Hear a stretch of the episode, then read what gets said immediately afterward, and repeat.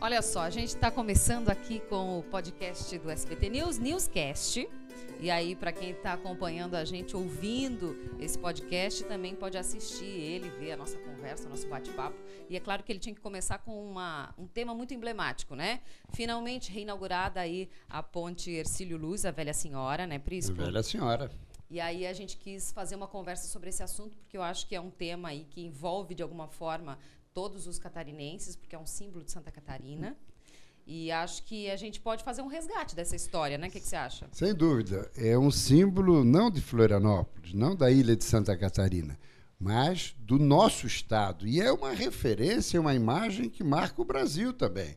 Como temos no Rio a, a imagem do Cristo Redentor, nós temos outras imagens, Pelourinho, em Salvador, na Bahia. A Ponte Luz é a única ponte do planeta nesse formato. Então nós devemos aqui, Bruno, uma homenagem àquele que, na minha avaliação, foi o grande governador da história de Santa Catarina, que revolucionou o nosso estado. Mais do que isso, inclusive rebatizou o estado. Ercílio Luz, que foi governador por três mandatos. O primeiro deles, quando ele foi eleito, foi em 1860. Aliás, ele nasceu em 1860 e foi eleito governador provisório em 1893. Logo no ano seguinte, para homenagear o então presidente da República, ele trocou o nome de Desterro, que era como nós chamávamos a nossa cidade, por Florianópolis, para homenagear Floriano. Pois muito bem, esse no seu primeiro mandato. Depois ele teve um segundo mandato e no terceiro mandato é que surgiu a velha senhora. Ele se elegeu pela terceira vez em 22, o mandato iria até 26 e ele acabou se afastando do cargo para cuidar da saúde em 24. Portanto, ele faleceu e veio a falecer logo depois, portanto, dois anos antes da inauguração da ponte, que iria ser chamada, Bruna, não sei se você sabia, ela ia ser chamada. Lauro Miller. Hein? Não, Lauro Miller não. Ponte da Independência. Ponte da Independência. Ah, é Exatamente. É, é o, Lauro, o, Lauro, o Lauro Miller, na verdade, aí tem um outro fato histórico, que é a nossa querida Daniela, produtora, arrematou. né? É que é no, muita história. É né? verdade, no Google para nós. Ele, na verdade, no terceiro mandato, ele foi eleito vice-governador de Lauro Miller. Mas Lauro Miller renunciou. E aí, logo no começo do mandato, na verdade, e aí ele cumpriu esse terceiro mandato quando foi iniciada a ponte e que foi concluída já na ausência dele e para homenageá-lo, foi colocado o nome de Ercílio Luz. Pois é, e aí esse nome acabou se tornando um símbolo de Santa Catarina.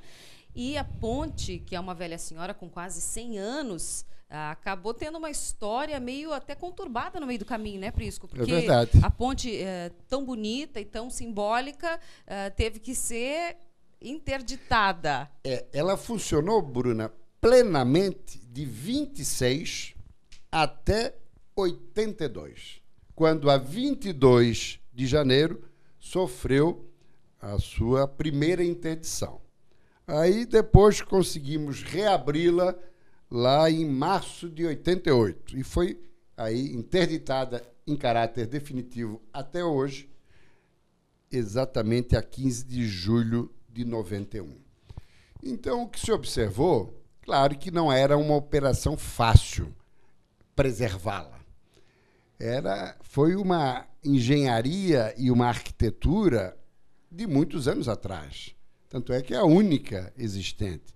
Então, realmente, é, de alguma maneira, existia uma dificuldade, mas houve também uma certa negligência por parte das autoridades, que precisariam ter, sido, ter se preocupado em preservá-la, em mantê-la em condições. Porque, no final das contas, nós tivemos de 26 a 82, nós estamos falando aí de quase 60 anos que ela funcionou. depois ficou quase 30. 30 anos, quase. Quase 30 anos interditada. Era tempo suficiente para ter sido cuidada, né, Prisco? E o mais grave foi o que ocorreu nesse intervalo, em termos de gastos. O que foi gasto nessa ponte, nesse período, porque efetivamente, quando se começou a imaginar a sua recuperação mesmo, isso ocorreu lá em 2005. 2005. Mas sempre aqui ou ali se gastava alguma é coisa. Verdade, né? É Mas quanto que se gastou para recuperá-la? Nós precisávamos recuperá-la? Claro que sim, era um símbolo histórico, mas nós não precisaríamos ter gasto tanto. Tanto dinheiro, né? Tem gente que fala em 600 milhões, alguns falam até em 800 milhões. Quantas pontes daria para construir com esse dinheiro? No mínimo umas duas ou três. Ah, mas não seria Ercílio Luz. Mas aí nós precisaríamos saber da população é, qual a avaliação dela. Vamos gastar isso tudo para recuperá-la ou vamos construir uma outra ponte, outras duas pontes? Mas não é só isso.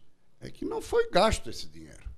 Eu não quero aqui lançar desconfiança sobre gestores, muitos deles, inclusive, não estão mais aqui para se defender, e não quero lançar insinuações. Mas, de qualquer maneira, isso foi um gasoduto de canalização de recursos que irrigaram muita coisa. Muito Inclus dinheiro ficou pelo caminho. Inclusive, exatamente, Bruno, inclusive campanhas eleitorais.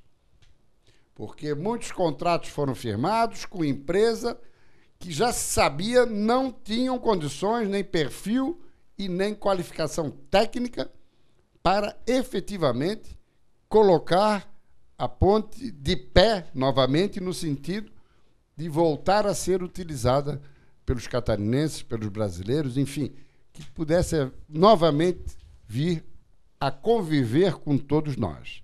Então houve, sem dúvida nenhuma, é, um comportamento inadequado por parte de muitos gestores em ter gasto, gastos recursos que sabidamente já se sabia não implicariam na retomada da Ercílio Luz. E aí, quando a gente fala em 2005, quando ela foi a retomada a ideia de Isso. reformar a ponte e quem sabe abrir a ponte, Isso. existe um prazo, né? O prazo para entrega que era em 2012, quando a ponte completou 86 anos. Mas isso não aconteceu, teve vários impedimentos burocráticos, teve mudança no governo do estado, ah, e aí a obra acabou atrasando e nesse período ainda mais aconteceu isso de gastos que não foram diretamente, é, que não foram efetivos. Não foram, não foram.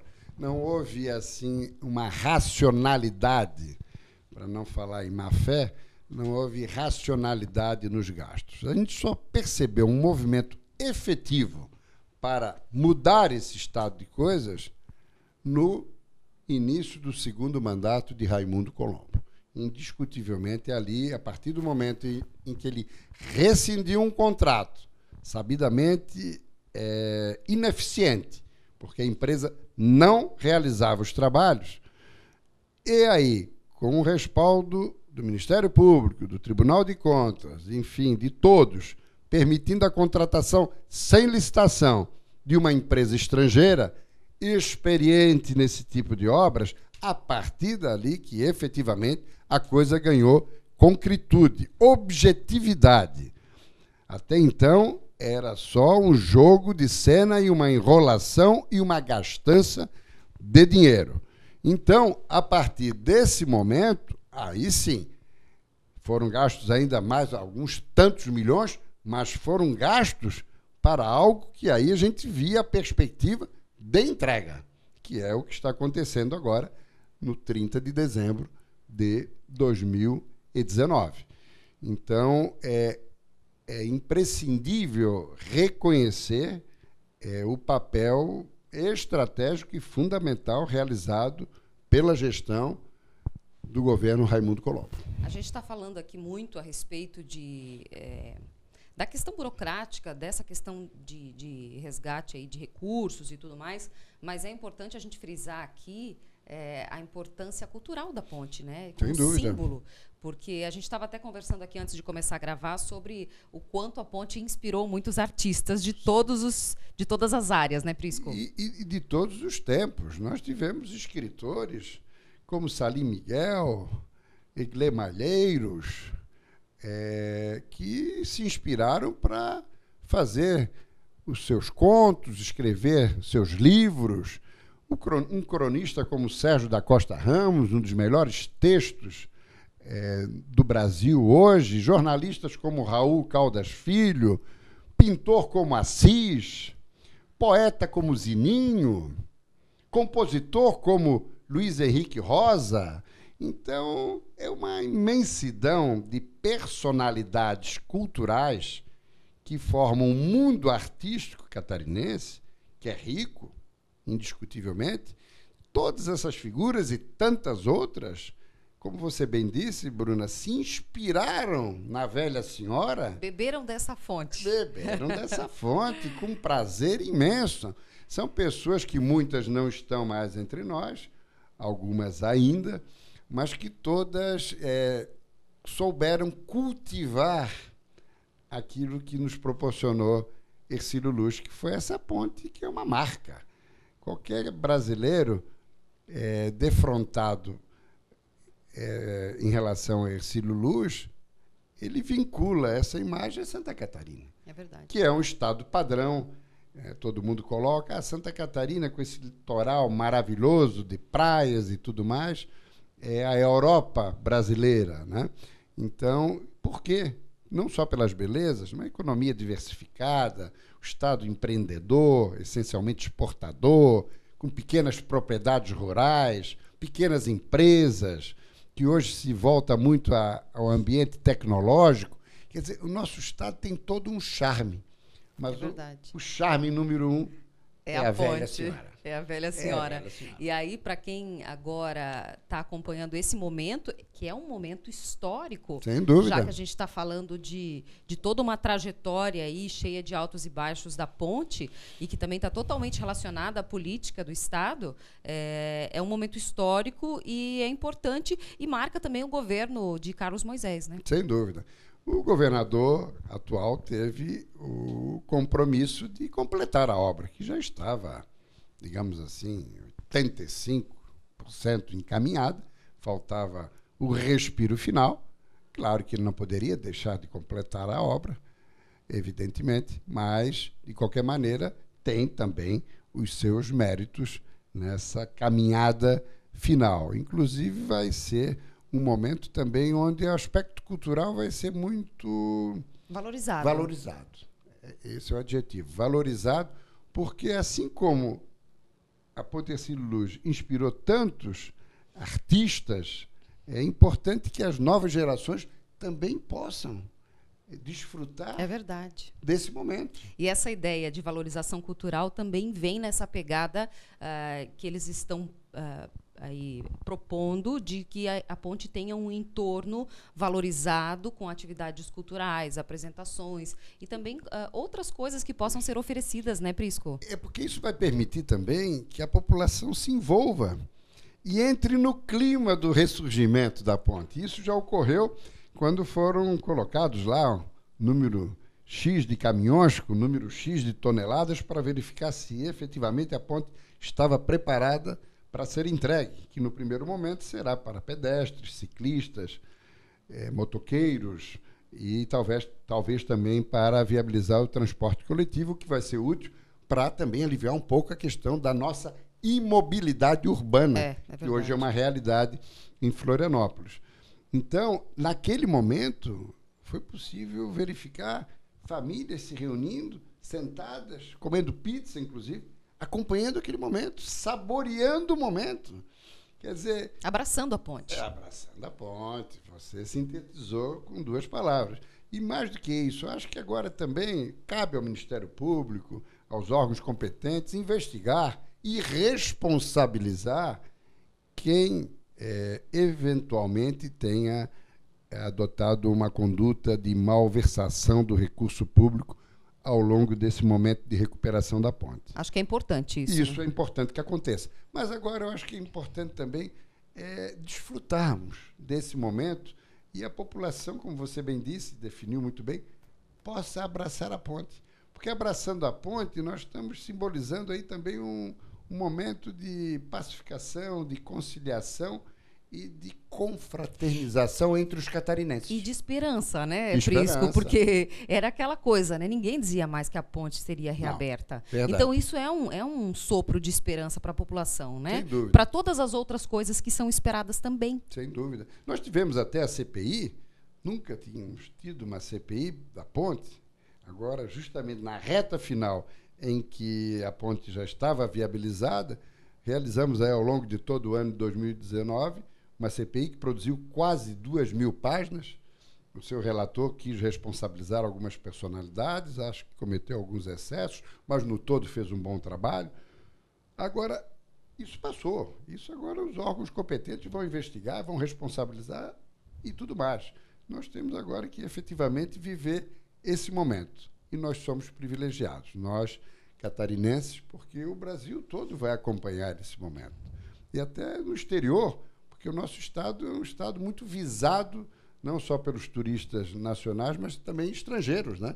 Então vai ser um momento em que nós vamos voltar ao mapa internacional por um motivo bacana, muito louvável. Bom. Muito bom. E aí isso me faz pensar no seguinte, né? Pensar no futuro porque uh, isso tudo só aconteceu porque não houve um planejamento certo de manutenção da ponte e tal. E aí a gente fala não só da Ercílio Luz, mas também das outras pontes de acesso e de saída à ilha. É, o que, que, você acha, Prisco, né, com relação à manutenção, a pensamento de futuro, uh, que isso precisa estar na lista dos governantes para que a gente não venha passar por isso novamente. Exatamente. Eu acho que na medida em que, nesse 30 de dezembro, devolvemos a Ercílio Luz a convivência de todos, a circulação, a partir do dia 1 de janeiro de 2020, já tem que ter um cronograma de preservação e manutenção da ponte. Porque essa preservação e essa manutenção, essa conservação, é muito mais desafiadora do que as pontes Colombo Machado Salles e Pedro Ivo Campos, que estão logo ao lado, porque essas são mais recentes, feitas com material diferenciado, mais moderno, ao contrário da Ercílio Luz. Então, é fundamental que sejamos agora responsáveis e competentes para preservá-la por mais um longo tempo e não sejamos surpreendidos por uma interdição. Essa que é a grande verdade. E aproveitando a carona, você focalizou muito bem, Bruno, Bruna, a Colombo Salles e a, e a Pedro Ivo foram deixadas, largadas ao léu. Tanto é Seguiram é que, a mesma linha, né? Tanto é que o governo agora está com um cronograma, e está de parabéns, o atual governo, de recuperação delas. Porque a grande verdade é que se largou de mão. Não se fez nada de manutenção, praticamente. Imagine só como é que fica a ligação ilha-continente? É, me pareceu... Se com duas pontes já tem a situação de trânsito que nós temos, imagina se uma imagina. fica comprometida. Me pareceu pela atitude até do governo, né, Prisco, de ter, de ter chamado a imprensa imediatamente quando foi percebido que não havia, uh, não, não estava incluída na licitação a parte inferior das pontes, de já mostrar que isso, olha, a gente tem que fazer uma nova licitação, que existe essa preocupação de fato, né? Sem dúvida, eu acho que aí o governo se mostrou diligente se mostrou preocupado e se mostrou responsável por essa decisão. Nós tivemos aí, não me recordo se fazem 10, 15, 20 anos, o tempo está passando tão rápido, quando tivemos aquele problema da, do abastecimento de energia elétrica da ilha, que nós ficamos dois dias às escuras. Quer dizer, isso ali foi a maior demonstração, e a ponte foi fechada, porque precisou ter a recuperação. Quer dizer, a cidade ficou um Parou. caos. A cidade ficou um caos, colapso absoluto. Quer dizer, nós não podemos é, colocar a sociedade sob risco de uma nova situação como essa que ocorreu, ou, eventualmente, de uma interdição de uma das duas pontes que já estão atendendo a ligação ilha-continente. Pelo contrário, temos que preservá-las, as duas, e agora utilizar bem a Ercílio Luz, que certamente vai dar uma vazão e uma melhora na mobilidade urbana de Florianópolis, da grande Florianópolis, porque, afinal de contas, ô Bruna, nós estamos falando de uma região de um milhão e meio de habitantes. Mas não é só um milhão e meio de habitantes. E os turistas que vêm para cá? E os catarinenses que se deslocam de todas as regiões, porque aqui é o centro do poder. Então, turistas nacionais e estrangeiros. Quer dizer, então o volume é muito é grande. É muito grande. E outra, Florianópolis é a capital, a segunda capital com maior número de carros, proporcionalmente falando, claro, do país. E Santa Catarina é o primeiro estado, proporcionalmente falando, com maior número de veículos no Brasil. Quer dizer, então isso tudo aí é um tem, baita desafio. Não, não tem para onde ir. Não bastasse isso, a topografia de uma ilha, que torna tudo ainda mais desafiador. Mais desafiador. Ô Prisco, você já passou pela Ponte Ercílio Luz? Passei. Eu, eu sou de 1960 e eu me recordo perfeitamente, desde os meus três, quatro anos, o passeio de domingo com o pai, a mãe e os irmãos é pela, era pela ponte. Era pela ponte. Era atravessar a ponte, ir lá para as praias Coqueiros, Bom Abrigo e tudo mais, almoçarmos lá e depois retornarmos, porque era, era um passeio longo. Sim, era certamente. Um, levava mais tempo. Nós estamos falando aí de 50 e tantos anos atrás. e naquele tempo era bacana, porque depois a ponte ficou toda em asfalto, mas por um longo período eram duas fileiras de madeira para um pneu e outras duas Não fileiras acredito. de madeira para o outro. Meu então Deus o motorista tinha que se equilibrar naquele espaço. Ai, que medo. Porque se saía daqueles dois espaços de madeira de um pneu e do outro, ah. daí já dava uma, uma. entende? Então era, era uma coisa bacana, mas a gente criança aproveitou um monte. Imagina, né? imagina. E também na adolescência, eu tive a oportunidade você vai querer passar a pé ou de carro primeiro Não, pela ponte? Eu acho que primeiro que acho que o carro vai ficar um pouquinho mais para frente, né? Mas eu acho que vai ser uma emoção bacana é, anda, atravessar andando. Caminhar né? pela ponte, é, né? Ou de bicicleta até, por que não, né? Mas a grande verdade é que as pessoas têm assim alguma uma, é algo meio misterioso, assim, sabe? Que envolve o ali, né? Florianopolitano é... tem algo especial com a ponte. Acho que a coisa da Ilha da Magia também está é, muito pode ser. Tá muito envolvida pode na ser. ponte. É, é uma coisa que até a gente começa a se arrepiar assim quando começa a falar da ponte, porque lembra das da reminiscências de criança e tudo mais, mas parece que todo mundo tem alguma ligação, principalmente aqueles que têm um pouco mais de idade é, e que vive, conviveram com ela tem assim algo especial, parece que tem um mistério assim. Tem uma conexão, algum, né? É, alguma coisa. Olha, nova. eu nunca passei pela alguma ponte, viu? Nova. Então, é para mim vai ser um, vai ser uma coisa muito nova, e, eu, realmente. E, e eu acredito também ocorrendo isso agora, que isso pode ainda potencializar ainda mais o aspecto turístico ah, da eu tenho região certeza, e da tenho ilha. Certeza. Sabe? Eu acho que a, a devolução, não seria inauguração, enfim, a entrega da da ponte à população, acho que pode ser mais um ponto de alimento e de motivação da vinda de turistas para Santa Catarina. Então, mais do que nunca, nós precisamos ter um olhar especial para o aspecto da mobilidade, porque senão depois vai ser uma, um desafio também para nós morarmos aqui. Com certeza. Né? Porque se isso vai servir de estímulo para mais turistas, isso vai implicar na necessidade de uma infraestrutura mínima para que a cidade possa andar e continuar funcionando. A gente estava conversando no comecinho sobre o Ercílio Luz e é, uma coisa curiosa que muitas pessoas não sabem é que, apesar de ele ter morrido antes da ponte ser inaugurada, é, como já era previsto aí a situação de saúde dele que estava bem precária e debilitado, ele inaugurou uma mini ponte Foi. no hospital. É verdade. Né? É verdade. Aliás, eu não sabia disso, fiquei sabendo pela, é interessante pela Daniela, isso. produtora, que que conseguiu resgatar essa informação bacana, bacana. Eu até falei que ele foi o grande governador de todos os tempos em Santa Catarina, mas daí nós estamos falando desde a proclamação da República, né? Agora, tivemos outros governadores que foram importantes, acho que a gente podia aqui também relembrá-los, eu citaria dois em particular. Celso Ramos, que foi governador eleito em 60, foi governador durante cinco anos, ele também repensou o nosso Estado. Hoje, o nosso Estado é o que é, deve-se muito ao Plameg, que foi o plano é, idealizado no seu governo. E depois também tivemos um outro governo, governador que é considerado até hoje o melhor prefeito de Florianópolis. Não foi prefeito, foi governador. Mas como o governo tem como sede Florianópolis, Acabou ficando. é Colombo Machado Salles, ainda vivo, com vai fazer 94 anos no dia 20 de maio de 2020. Está ainda com 93 anos. E lúcido ainda, e ele fez obras eh, da maior importância para a Grande Florianópolis, particularmente para a capital.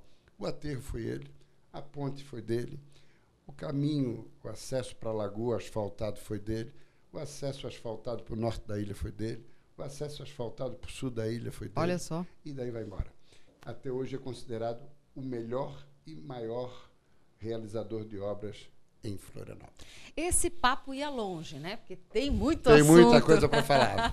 Mas eu acho que por hoje a gente cumpriu a nossa missão aqui de falar sobre a ponte, de enaltecer esse momento e de, e de dar a ele a devida importância, né? Já que é um momento realmente muito emblemático para todos de Santa Catarina, de Florianópolis em especial. Quero agradecer Prisco pelo nosso primeiro podcast aqui do SBT News. Isso mesmo.